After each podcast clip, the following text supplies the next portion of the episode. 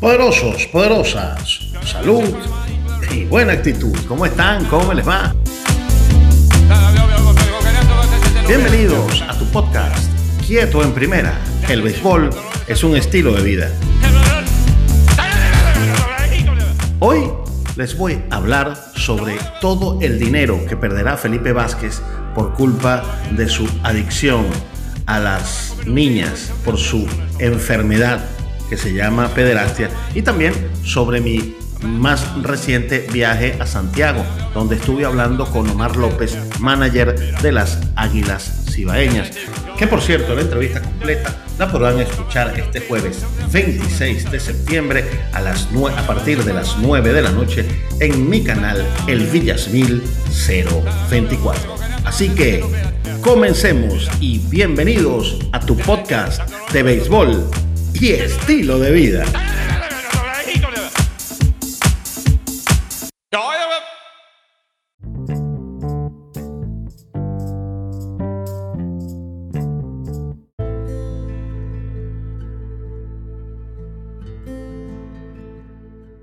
Vamos entonces a comenzar con el caso de Felipe Vázquez y hacer un recuento del el contrato de este lanzador. Felipe Vázquez en el año 2018 con los Piratas de Pittsburgh firmó por cuatro temporadas y 22 millones de dólares. Eso es lo que tiene garantizado, o lo que tenía garantizado hasta el 17 de septiembre cuando fue arrestado por los cargos que se le imputan. El contrato estaba dividido en cuatro partes, cuatro temporadas, el año pasado devengó un salario de 2.5 millones de dólares.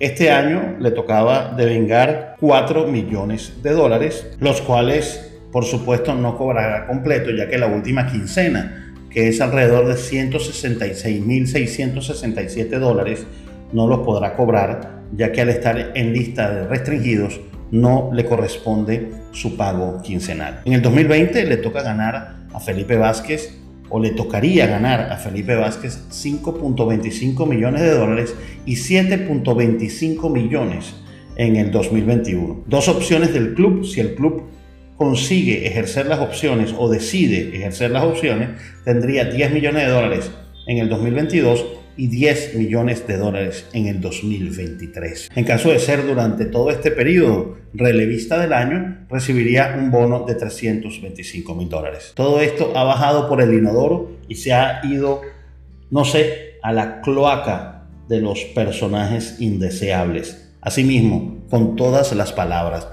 Felipe Vázquez, gracias a su irresponsabilidad, Felipe Vázquez, gracias a su adicción y a su enfermedad, porque la pederastia, la pedofilia es una enfermedad, ha dejado de percibir o dejará de percibir estas grandes cantidades de dinero.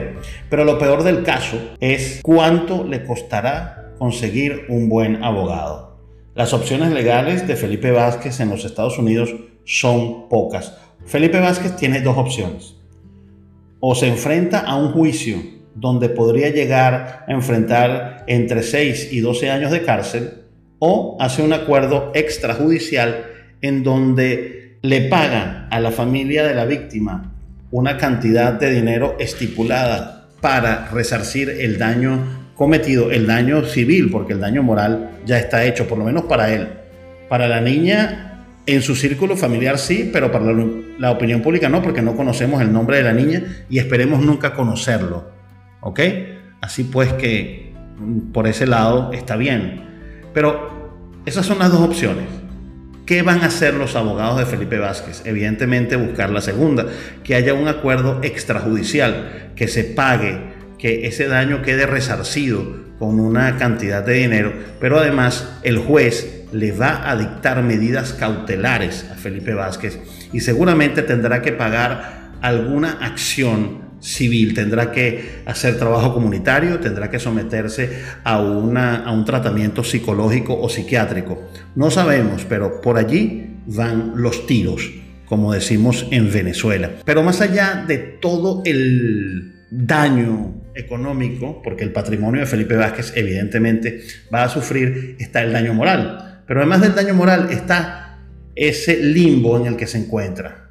Porque pónganse ustedes que Felipe Vázquez sea exculpado o le retiren los cargos y gracias a este acuerdo extrajudicial Felipe Vázquez no pague una condena en la cárcel. Ustedes se imaginan lo que significará para los piratas de Pittsburgh cargar con, el, con la pena y cargar con la vergüenza de tener en sus filas a una persona como Felipe Vázquez. Claro, todo el mundo merece una segunda oportunidad y a lo mejor el tratamiento psiquiátrico y psicológico al que se someterá el venezolano, lo más probable, porque tiene dinero, y si tienes dinero puedes conseguir esto y más, puede hacer que la carga sea más llevadera tanto para el equipo como para él. Pero los fanáticos lo perdonarán. Cada vez que Felipe Vázquez regrese a un montículo en grandes ligas o en el béisbol en general, los abucheos y las pitas y los insultos no se darán a esperar. Todo el mundo desaprobará su actitud. Tendrá que ser muy fuerte mentalmente para volver a tener el desempeño que tenía este venezolano. Por eso, Felipe Vázquez tiene que pagar por sus acciones y tiene que entender que su vida cambió para siempre una pérdida económica demasiado grande, pero más allá de la pérdida económica, la pérdida moral es incuantificable.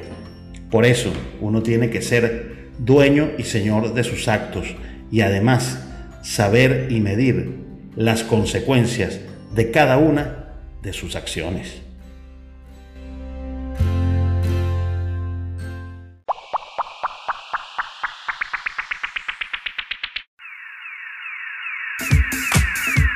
Les habló el Villasmil 024 y yo, como siempre, me despido hasta un próximo podcast. Listo, se acabó el juego. Chao.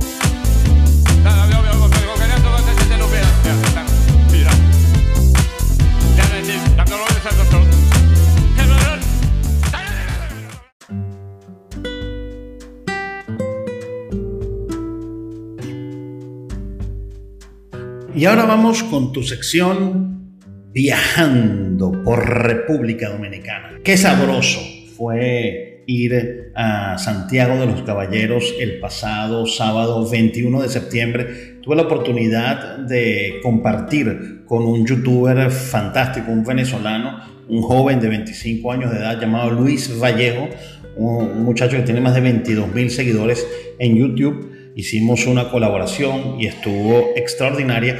¿Por qué fuimos a Santiago? Pues porque fuimos a entrevistar al manager de las Águilas Ibaeñas, el venezolano Omar López.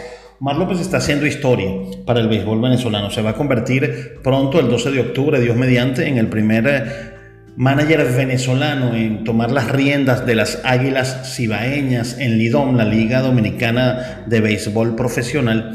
Y esto marca un hito para la pelota criolla. Por esta razón nosotros viajamos a Santiago. Hicimos un programa bien chulo, como dice Luis Vallejo, bien bonito, bien chévere, donde yo le expliqué a él lo que es el béisbol y hablamos sobre las diferentes eh, cosas, las diferentes gastronomías que hay en República Dominicana, cómo se come, cómo se vive. Pero lo que más me gustó fue lo que me mostró de Santiago. Santiago es una ciudad limpia, una ciudad pulcra. No soy político, pero tengo que decirlo como ciudadano. El actual alcalde o síndico, como lo llaman aquí en la República Dominicana, ha hecho un trabajo encomiable.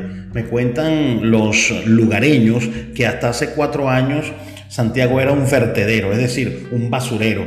Me cuenta un vendedor ambulante porque de eso se trató el video. Ya lo van a ver, el video que yo hice con Luis Vallejo para su canal. Me cuenta este vendedor que antes los conchos, los carros por puesto, tenían que bajarse y sacar la basura de la calle porque todo estaba anegado de desperdicios y de desechos. Esto pues era realmente un infierno, pero este síndico ha puesto a Santiago como una tacita de plata. Y yo fui a lo que es, digamos, el centro de Santiago y de verdad quedé impresionado con tanta pulcritud, con tanto orden y con la amabilidad de su gente. No es que en Santo Domingo no haya gente amable, por favor, el dominicano es una de las personas más amables que conozco, siempre está eh, con un chiste en la boca, siempre está presto a ayudarte, siempre quiere tratar de quedar bien ante, ante las personas y eso es muy bueno y siempre trata pues de, de tenderte una mano cuando lo necesitas.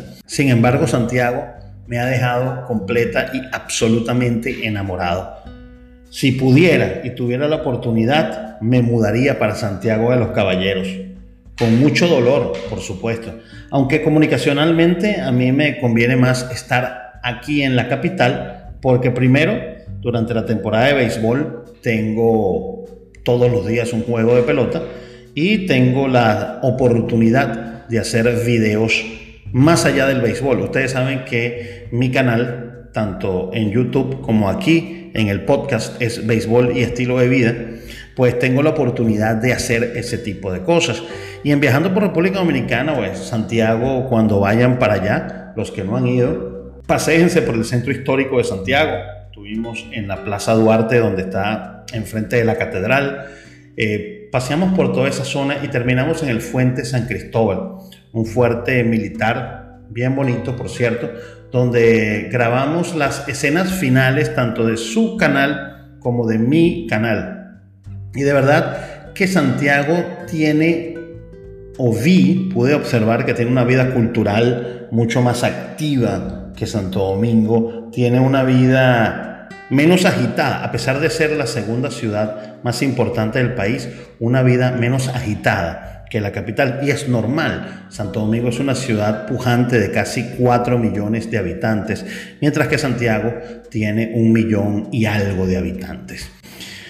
Vamos a seguir viajando por el país. Este año tengo en mente hacer un tour beisbolero, pero un tour beisbolero de estilo de vida. ¿Qué se come? ¿Cómo es la vida fuera de los estadios de la República Dominicana, qué comer, dónde ir, si te quieres quedar, en dónde hospedarte. Y eso lo vamos a hacer, pero para eso necesitamos tu ayuda. Necesitamos tu ayuda compartiendo este podcast en todas tus redes sociales, compartiendo los videos en todas las redes sociales, dándole me gusta y comentando, también comentando este podcast o también yendo a patreon.com slash el 024, a patreon.com slash el 024 o en PayPal para que tú también, si quieres, puedas aportar a este proyecto comunicacional. Allí podremos hacer los viajes que tanto queremos para llevarte a ti las incidencias, no solamente de los juegos de pelota o las vivencias de peloteros y personajes ligados al béisbol, sino de todo aquello que está detrás del tinglado peloteril, de todas aquellas cosas que son también parte del estilo de vida, porque viajar también es parte integral de la vida del beisbolista y por supuesto de los que hacemos vida en el béisbol. El 12 de octubre, no lo prometo, pero voy a hacer todo lo posible para estar en San Francisco de Macorís. ¿Con quién? Bueno, ¿por qué? Por una sencilla razón. El 12 de octubre, por primera vez en la historia del béisbol venezolano, dos managers criollos, dos managers nacidos en nuestra tierra, estarán frente a frente en un partido en la Liga Dominicana. Gigantes del Cibao tiene como timonel o tendrá como timonel o ha sido anunciado y llegó este lunes 23 a tomar control de las prácticas el venezolano Luis Dorante y las Águilas Cibaeñas, como ya les dije, tendrá a Omar López. Y el 12 se enfrentan, el 12 de octubre se enfrentan Águilas Cibaeñas y Gigantes del Cibao allá en San Francisco de Macorís. Ese día trataremos de estar allá para llevarles a ustedes este hecho histórico para el béisbol profesional venezolano. Espero que les haya gustado el podcast de hoy. Si te gustó, suscríbete al podcast para que te lleguen todos los sonidos. También te invito a que te pasees por mi canal de YouTube, donde tenemos béisbol y estilo de vida y tenemos unos videos bien divertidos y bien entretenidos que yo sé que te van a gustar. Si te gustó este podcast, déjame un comentario allá abajo. ¿Qué piensas tú sobre Felipe Vázquez? ¿Qué piensas tú que debe pasar con la vida de este pelotero. ¿Ha sido a Santiago de los Caballeros? Déjame tus comentarios abajo. Y si te gustó este podcast, pues compártelo, bájalo a tu computadora, escúchalo más adelante y recomiéndaselo a todos tus amigos.